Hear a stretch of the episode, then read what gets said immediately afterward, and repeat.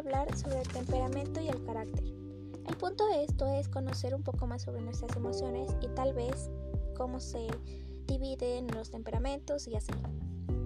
¿Qué es temperamento? Carácter o manera de ser una persona. El temperamento viene a ser la materia prima que sirve de pilar y base para la conformación del carácter y la personalidad. Según los especialistas, es innato. Puede tener muchos rasgos heredados y es inmodificable, lo que no significa que no pueda modificarse mediante la práctica. Según la clasificación de Hipócrates, existen cuatro tipos de temperamentos, según la predominancia de uno de los cuatro humores dentro de la psicología. Número 1. Temperamento sanguíneo. Se trata de una persona cálida, campante, vivaz y que disfruta de la vida. Es receptiva por naturaleza.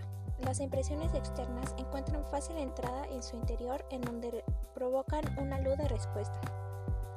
Número 2. Temperamento flemático.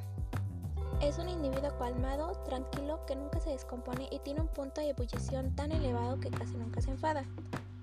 Son personas serias, impasibles y altamente racionales. Son calculadores y analíticos. Número 3. Temperamento melancólico. Suele producir tipos analíticos, abregados, dotados y perfeccionistas. Es naturaleza emocional muy sensible, predispuestos a veces a la depresión. Número 4. Temperamento colérico. Es caluroso, rápido, activo, práctico, voluntarioso, autosuficiente y muy independiente. Tienden a ser decididos y de firmes opiniones, tanto para él mismo como para otras personas, y tienden a tratar de imponerlas. Es extrovertido no hasta el punto del sanguíneo. La importancia del temperamento y el carácter forman, parte del mismo proceso de aprendizaje. El carácter es el fruto de la experiencia representada en el modo de cómo el individuo interpreta las respuestas a los estímulos estímulos intrapsíquicos a los provenientes del medio que lo rodea. En conclusión, la personalidad son características o rasgos distintos de un individuo, tanto como carácter, el carácter de una persona, ya que son rasgos que diferencian, que la diferencian de otra persona.